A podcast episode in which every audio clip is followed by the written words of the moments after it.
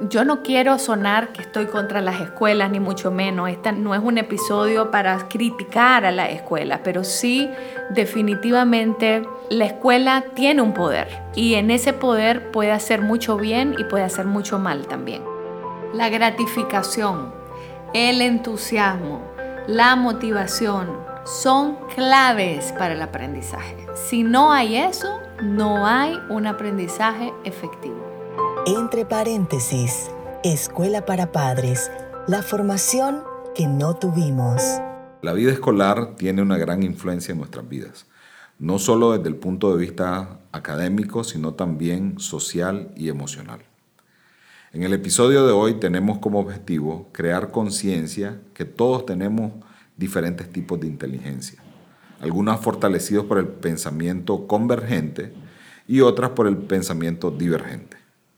Einstein dijo una vez, todos somos genios, pero si juzgas a un pez por su habilidad de trepar árboles, vivirá toda su vida pensando que es un inútil. Hola Mónica, ¿cómo estás? Hola Jessy, estoy muy bien y estoy eh, muy movida por el tema de hoy, porque es un tema que creo que a todos nos toca puntos de dolor. La experiencia de la vida escolar a veces es dolorosa y Hoy venimos a hablar sobre las implicaciones de la vida escolar para nuestros hijos y cómo eso también afecta nuestra relación con ellos. Perfecto. Comencemos entonces. Veamos desde las primeras etapas, la integración de los niños al sistema escolar.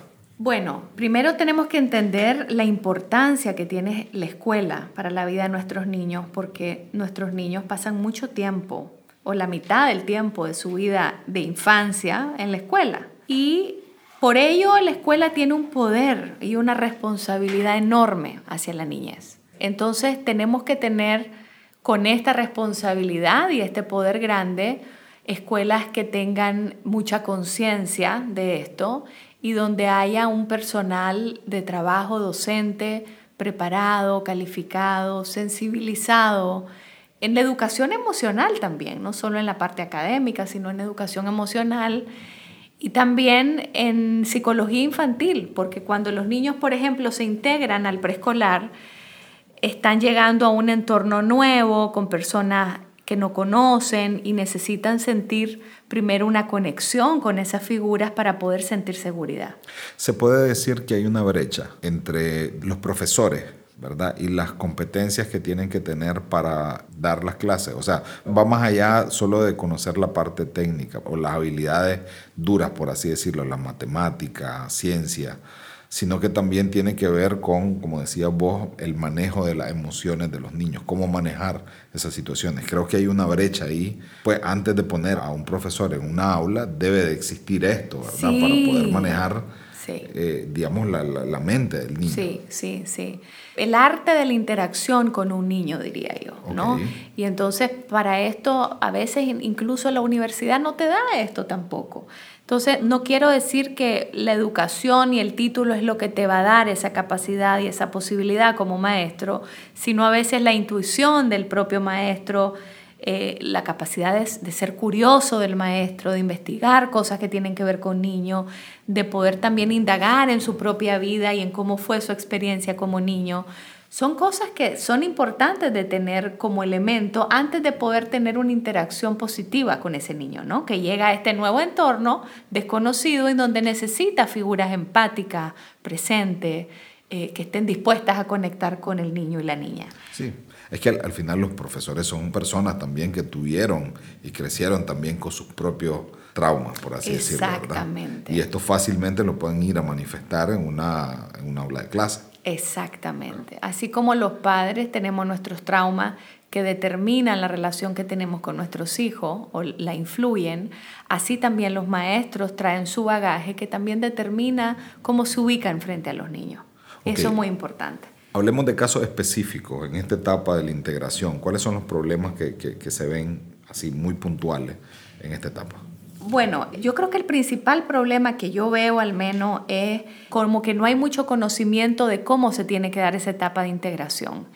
Y como acabo de decir, la etapa de integración del niño al preescolar se tiene que dar con mucha sensibilidad, entendiendo que primero el niño necesita conocer a las personas que se van a hacer cargo de él, conocer a las personas que van a estar a cargo de satisfacer sus necesidades afectivas, académicas, pero también sus necesidades de ir al baño, por ejemplo, y cómo tener la confianza para decirle a la profesora que necesitan ir al baño. ¿Te fijas? Cuando son tan chiquititos les cambian los pañales, las maestras, y para eso se necesita que el niño conviva antes con esa persona. Entonces, el proceso de integración tiene que ir acompañado de la mano de papá o de mamá, idealmente, hasta que el niño se sienta completamente seguro en ese espacio.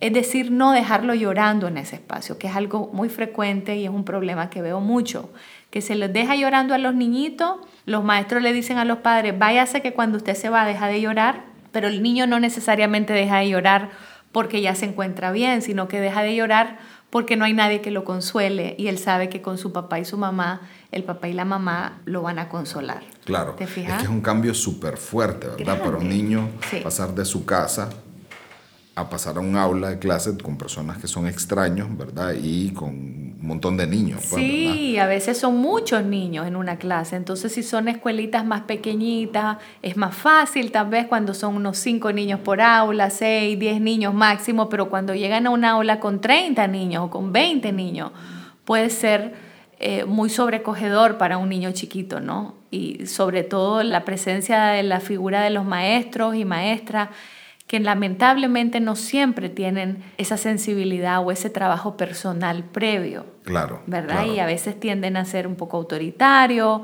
o a veces tienden a tener dificultad de entender a los niños. Sí, hablemos un poco de cómo se da esa dinámica, ¿verdad? O sea, el niño entra a, clase, ve un montón de personas. ¿Qué está pasando por la mente del niño ahí? Pues pasan muchas cosas, pero yo creo que la angustia de los niños es más ¿Dónde está mi mamá? ¿Dónde está mi papá? ¿Dónde están las personas que me dan seguridad? Por eso digo, el proceso de integración dura de una semana a un mes. Y tenemos los padres y las madres que tener la flexibilidad de ir acompañando paulatinamente al niño o la niña hasta que el niño se sienta seguro. Es decir, la primera semana nos quedamos con ellos, luego nos salimos 10 minutitos de la clase, luego nos salimos media hora, luego nos salimos una hora y así el niño va aprendiendo que mi mamá se va, pero regresa después de un rato. ¿Te fijas? Y entonces no vive el niño la experiencia de abandono o la angustia de que se fueron y me dejaron aquí y no sé si van a volver. Claro. ¿Ves? Digamos que pero eventualmente entonces los niños vienen y se adaptan y después vienen otras etapas que ya tienen más que ver con, me imagino, un manejo de conflictos o esas interacciones que ya tienen con otros niños, ¿verdad? Que es difícil para padres manejarlo y mucho más difícil para maestros. Sí. Entonces es una situación complicada. Es complicado y si los maestros no son padres, no han pasado también por esa experiencia que los padres tal vez ya tienen un poquito más, entonces se hace más desafiante. Pero es importante aprender que los niños en esta etapa no son niños que puedan comunicar verbalmente todo, tienden a ser físicos por la inmadurez eh, de no poder hablar suficientemente bien y, adecuadamente, pues hablan, hablan bien para su etapa de desarrollo, hablan perfecto para su etapa de desarrollo, pero a veces los adultos nos olvidamos que son niños y que no pueden comunicar todo de forma verbal. Entonces, a veces tienden a ser físicos y tener problemas con otros niños en donde se golpean, se muerden, se pellizcan, se empujan. Y hay que saber muy bien cómo manejar esta situación para que el conflicto entre niños se pueda resolver y quede ahí. Y los padres no tener que meterse en ese conflicto que a veces lo hacemos nuestro que a veces en el conflicto de mi hijo me meto yo y hago un problema entre adultos, ¿no? Entre que yo me meto con la otra mamá y le empiezo a decir o me meto y le digo al niño no le vuelvas a pegar a mi hijo, que eso no es correcto, ¿sí? El problema entre niños se maneja en la escuela y se debe resolver ahí. Si eso no sucede, entonces obviamente el padre y la madre puede entrar a preguntar qué pasó, qué, cómo se está manejando esta situación. Y el manejo adecuado es sencillo. ¿Eh? hubo un daño a un niño, como reparo este daño a este niño, y si el problema se repite una y otra vez, acudo a los padres de este niño para indicarle que el niño está teniendo más problemas en este tema y ver cómo esos padres pueden apoyar a ese niño. Sí. ¿Cuáles son las afectaciones que tiene el niño en esa situación? Depende de cuál situación, porque por ejemplo hay niños que les pegan mucho a otros niños en la escuela. Entonces, ya el niño se siente amenazado, no quiere ir al colegio porque siente que ahí lo van a agredir y no es un entorno seguro para el niño, ¿no? Y de pronto los niños empiezan a desmotivarse y antes estaban contentos, felices yendo al kinder, pero de pronto vino este muchachito o muchachita en particular y lo pellizcó y lo sigue pellizcando, lo sigue golpeando y eso hace que el otro niño tenga miedo de ir al colegio.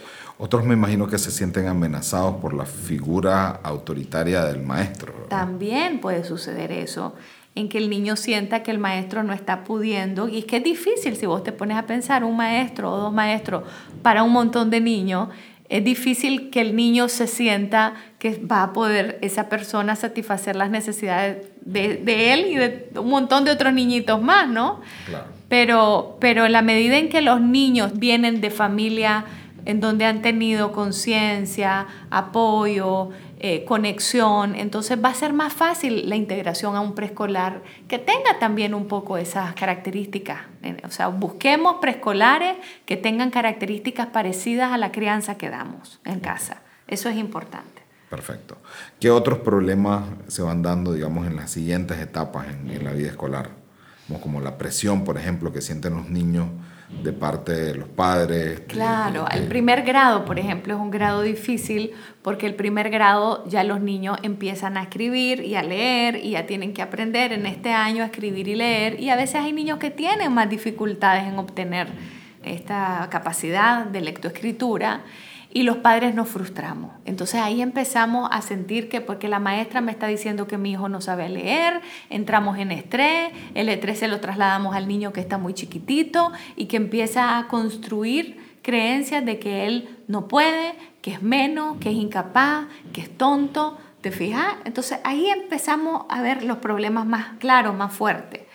Y cómo también esta comunicación de la escuela los padres la manejamos mal también, porque nos dejamos estresar rápidamente y fácilmente por la escuela y tendemos a pasar ese estrés a los niños, presionándolos, ejerciéndole miedo o castigos a veces. Y tenemos que recordar que la presión, el miedo, propicia la liberación de adrenalina y cortisol. Y si el estrés es intenso en el niño, esto tiene un efecto nocivo sobre el aprendizaje del niño y la memoria en cualquier etapa, o sea, no solamente en primer grado, sino en cualquier etapa de la vida escolar. Ok. El tema de la competitividad y las comparaciones que hay eh, también se da mucho, ¿verdad? O sea, en la misma familia, entre un hijo y otro, o dentro de la escuela también el profesor puede hacer comparaciones. Las mismas notas, ¿verdad? Son, llevan una implicación ahí comparativa, ¿verdad? Lo que se sacan 100 versus lo que se sacan 70. Eh, ya iba creando como divisiones. Claro, ese es un problema grande. Yo veo que estructuralmente la escuela tiene muchas dificultades, lamentablemente porque es una estructura que ha cambiado muy poco en los últimos 200 años y tenemos todavía una estructura prusiana de la escuela actual y ha sido una de las pocas instituciones que no ha tenido mucho avance y evolución si lo vemos en general. Obviamente hay escuelas que están desarrollando eh, métodos de innovación en educación fantástico, que están incorporando en su currículum la educación para la vida, la educación emocional, y eso es maravilloso y necesario pero lamentablemente no es la mayoría, te fijas, sino que en general todavía la escuela sigue siendo bastante tradicional. Y las calificaciones, como los niños son tan pequeñitos todavía cuando están en la escuela, no tienen la capacidad de entender la nota, como le entiende un adulto, sino que el niño se identifica con la nota y, o se identifica con la dificultad que está teniendo. Si me cuesta leer, si me cuesta escribir, si saco mala nota, eso es sinónimo de que soy tonto o no soy tan inteligente, o no soy capaz, o no sirvo para nada. Y entonces en ese momento empezamos a lastimar mucho el autoestima de los niños y a crear estos sistemas de creencias que luego se van a veces fortaleciendo en la vida escolar y que pueden generar muchas limitaciones y obstáculos para esos niños después. Claro, y es que yo creo que ahí es donde viene, eh, desde mi punto de vista, un tema de, de ser situacionales, ¿verdad? Saber identificar cuál es la inteligencia que ella trae por naturaleza un niño versus otros niños. Hay, niños que nacen ya con pues, habilidades eh, o una inteligencia matemática o lingüística o otros tipos de inteligencia, incluso pues algunos que son muy, tienen mucha inteligencia emocional por la, digamos, el entorno que viven en su vida familiar. Sin embargo, ya cuando llegan a la escuela, esto se rompe, pues porque está enfocado más en la parte dura, las matemáticas, la ciencia. La lógica, la, memoria, es algo que la escuela como que sobrevalora versus la otra parte, ¿no? Que es la parte artística, la parte expresiva, creativa, emocional, que es tan importante o más importante, te diría yo, que lo otro, ¿verdad? No podemos decir que la matemática, siempre en la escuela es la matemática es lo más importante y la música y el dibujo y el arte, ah, eso no importa, esas clases no importa, dicen los maestros y los mismos padres de familia, pero no debería de ser así. Realmente el hemisferio derecho y el hemisferio izquierdo, ambos hemisferios ser estimulados por igual y cuando los niños son pequeños, de 0 a 5 años, lo que principalmente necesitan es juego es experiencia, aprendizaje y experiencia a través del juego. Ahí se aprenden las cosas más importantes de la vida. Y necesitan desarrollar su creatividad, desarrollar la fantasía, desarrollar el pensamiento divergente, que lamentablemente el sistema tradicional escolar opaca, ¿te fijas? Eh, obstaculiza, limita por la estructura que tiene. No porque haya una mala voluntad, sino porque en la estructura hay un problema. Y lo que decías vos de la competencia es importante porque con esto de las notas empezamos entonces a generar competencia entre los niños, comparaciones que pueden ser muy hirientes. Y la naturaleza humana, Jessie, es cooperativa, no es competitiva. ¿sí? Una mamá no compite con el bebé cuando le da el pecho al bebé, está cooperando para que ese bebé tenga salud, se alimente, esté bien. Entonces nuestra naturaleza es cooperativa y estamos llevando luego a los niños a instituciones o a escuelas que tienen la competencia muy fuerte y eso pues a veces hace daño también. Sí, claro, porque hay ganadores y hay perdedores y a nadie le gusta perder. Exacto. Por naturaleza, ¿verdad? O porque por, ese es el mindset que, que, que nos van instalando poco a poco. Que nos van condicionando y programando a tener. Correcto. Y hay que recordar que hace 200 años Platón enunció algo que es tan sabio y tan vigente hasta el día de hoy, que es que todo aprendizaje tiene una base emocional. Ahora se ha descubierto científicamente que si no hay una emoción, no hay un aprendizaje realmente efectivo. Y lo vemos esto tan sencillo, ejemplificado, como que si yo te pregunto a vos cuál es la maestra que te quiso, que recordás que fue amorosa, te recordás inmediatamente cómo se llama y cómo era. O si te pregunto cuál fue ese maestro o maestra que te afectó, que te hizo daño, que te hizo sentir menos, también lo inmediatamente lo vas a recordar cómo era, cuál era su nombre. Pero si te pregunto el contenido de lo que aprendiste en tercer grado, en cuarto grado, no lo recordás porque eso se olvida. Lo que queda para nosotros es cómo nos hicieron sentir en la escuela. Es cómo me hizo sentir aquella maestra buena que creyó en mí, que vio en mí eh, capacidades que nadie más vio o cómo me hizo sentir aquel maestro que me trataba como si yo fuera menos, ignorante, inútil, ¿verdad? Eso nunca se olvida. Sí, es que qué difícil, sí, Mónica, porque al final del día, o sea, tenés una realidad de que el niño generalmente eh, reacio a ir a la escuela, o sea, no quiere ir a la escuela. Y tal vez no se indaga lo suficiente los motivos por los cuales no quiere ir a la escuela, ¿verdad? Pero bueno, ya llegó y estando ahí, hay una presión, hay un estrés, hay un montón de cosas que condicionan a que no haya, o sea, las emociones que se generan son más bien de estas que te limitan a que vos explores escenarios que puedan ser memorables para vos. Sí, ¿Me explico? Sí, sí, absolutamente. Y creo que no debería de ser así, fíjate. Creo que no debería de haber tanta desmotivación escolar. Y si vemos tanta desmotivación escolar el día de hoy, tenemos que preguntarnos qué estamos haciendo mal porque realmente también existen escuelitas y kinder y colegio en donde los niños van felices al colegio y les gusta y les motiva y están contentos. Y no es que no existan esos ejemplos, existen, pero creo que son la minoría. Entonces tenemos que ver qué están haciendo estas escuelas donde hay mucha más motivación escolar, donde los niños van felices, donde los niños la pasan bien, donde los niños tienen un aprendizaje más efectivo, versus estas escuelas en donde los niños muestran rechazo.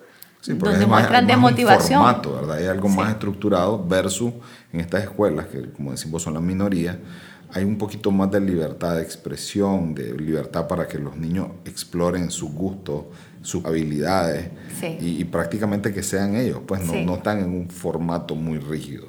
Sí. Ahora, yo quisiera entender, Mónica, cuáles son los, digamos, las situaciones, o mejor dicho, las consecuencias que deja en los niños el sistema educativo. ¿Qué es lo que más escuchas vos en la semana cuando estás recibiendo ahí eh, a tus pacientes? Mira, pues yo no quiero sonar que estoy contra las escuelas, ni mucho menos. Este no es un episodio para criticar a la escuela, pero sí definitivamente la escuela tiene un poder y en ese poder puede hacer mucho bien y puede hacer mucho mal también.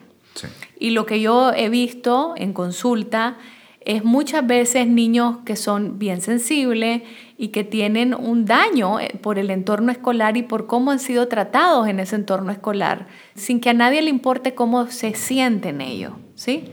Y a veces esto también está fortalecido por las familias. Entonces, escucho mucho que las familias dicen, pero si la única cosa que tiene que hacer mi hijo es estudiar en la vida, nada más, el único deber que tiene es estudiar y hacer sus tareas, y no lo hace bien. ¿Te fijas? Pero no entendemos la familia que para poder entender el rendimiento académico, el rendimiento académico, para empezar, no refleja el valor ni la inteligencia, ni el éxito, ni de nuestros hijos, ni el nuestro. El rendimiento académico tampoco refleja el aprendizaje, ojo, pero el rendimiento académico se puede ver afectado por muchas cosas, por el entorno, por la escuela, por problemas emocionales, por trauma, por el trastorno del déficit de atención también, que mucha gente cree que es una enfermedad o es un problema anatómico, fisiológico en el cerebro del niño y no lo es. Tengo que decir que el déficit de atención es un mecanismo de enfrentamiento al dolor para no sentir el dolor al que muchas veces acuden los niños. Te explico, un niño que está ansioso, que tiene problemas emocionales, que está teniendo situaciones de hostilidad en su familia, eh, va a empezar a poner atención a múltiples cosas porque poner atención a muchas cosas lo aleja de la parte emocional. Es un escape. Es un escape. Entonces, esto es importante que las familias lo entiendan también, porque las familias creen que el déficit de atención es como una enfermedad, ¿verdad? Que hay que medicar y esa es la única solución, la medicación. Y es una alerta el déficit de atención. Me puede estar diciendo que mi hijo está sintiendo cosas que no sabe cómo sentir, que no sabe cómo transitar sobre ese dolor o sobre ese estrés, ¿verdad? Por eso tenemos que estar atentos y conectados con nuestros hijos. Y es importante comprender todo esto como familias y padres y madres para saber qué ayuda tenemos que brindarles a los niños. ¿Te fijas? Claro. Porque nuestros niños van a necesitar mucha ayuda en donde están en una escuela donde hay un montón de variables que no necesariamente siempre salen bien y tenemos que estar los padres cercanos a nuestros hijos para saber si esta escuela es la escuela adecuada para mi hijo o si no lo es, pues sacarlo de esa escuela y cambiarlo de escuela. Claro. Sí, es que tal vez mi pregunta iba en línea con tratar de ver, digamos, situaciones así bien específicas, ya que se manifiestan en la vida de un niño derivado de lo que pasa en la escuela, no para criticar, sino que para, digamos, ver o sacar a luz las consecuencias que hay cuando se manejan mal ciertas situaciones. Mira, por ejemplo, ayer recibí una niña que llegó a mi consultorio, eh, sus padres la llevaron porque una persona la había diagnosticado como Asperger, y esta niña la recibí yo, no vi que tuviera ningún trastorno ni síndrome de Asperger, no estaba dentro del espectro autista. Eso se ve claramente con el comportamiento, con la forma en que la niña conversa, con la conexión emocional que la niña hace. Y lo que la niña le pasaba era que estaba en un colegio en donde estaba recibiendo una discriminación terrible. Desde que estaba en preescolar y esta niña ya tenía 11 años recibiendo una discriminación tremenda, no quería estar en ese colegio y los padres estaban insistiendo en que tenía que estar en ese colegio porque para ellos era el mejor colegio académicamente. Entonces, esta niña había recibido mucho daño en la escuela. Y más daño aún de que los padres no estamos viendo el dolor que están teniendo estos niños al enfrentarse a esta discriminación, a esta falta de comprensión en el entorno escolar. Entonces, imagínate, pues, la niña estaba tan avergonzada en mi consultorio que ni siquiera se quería sacar la mascarilla porque yo quería ver su rostro para conocerla y le daba vergüenza mostrarme su rostro. ¿Me entendés? Entonces, las percepciones que un niño puede construir sobre sí mismo cuando está en un entorno escolar complicado, hostil. Es tremendo el daño que podemos hacer. No nos damos cuenta, pero es tremendo. Ok. ¿Cuáles serían recomendaciones que podemos hacer para fortalecer o para cuidar las emociones y digamos las percepciones equivocadas que pueden estar recibiendo los niños en, en la escuela? Bueno, primero es importante saber que nuestros hijos en el camino escolar y en el camino académico se van a equivocar y van a fallar. Y tenemos que estar como padres abiertos a esa posibilidad y abiertos a la posibilidad de que aprendan de sus errores. Y que no necesariamente tenemos que correr y afanarnos y obsesionarnos como padres para que sean perfectos, porque eso no existe. La perfección no existe y las fallas y los errores en ese camino son muy importantes. Y en el camino de la vida en realidad es importante equivocarnos y aprender y reflexionar y cambiar y mejorar. O sea, entender, no juzgar. Exacto. Exacto, entender a los niños y no juzgarlos o condenarlos tan rápidamente, ¿sí? Eh, y entender también por qué de pronto están saliendo mal académicamente. Es decir, eh, las notas reflejan muchas cosas, como dije anteriormente, y tenemos que ir indagando con nuestros hijos a ver qué es lo que está pasando. ¿Por qué esa mala nota? ¿Es realmente que no es su habilidad, no es su talento? ¿O es que está pasando algún problema social, personal, con algún compañerito, con algún maestro? Todo eso es trabajo de indagación, tenemos que hacerlo con nuestros hijos.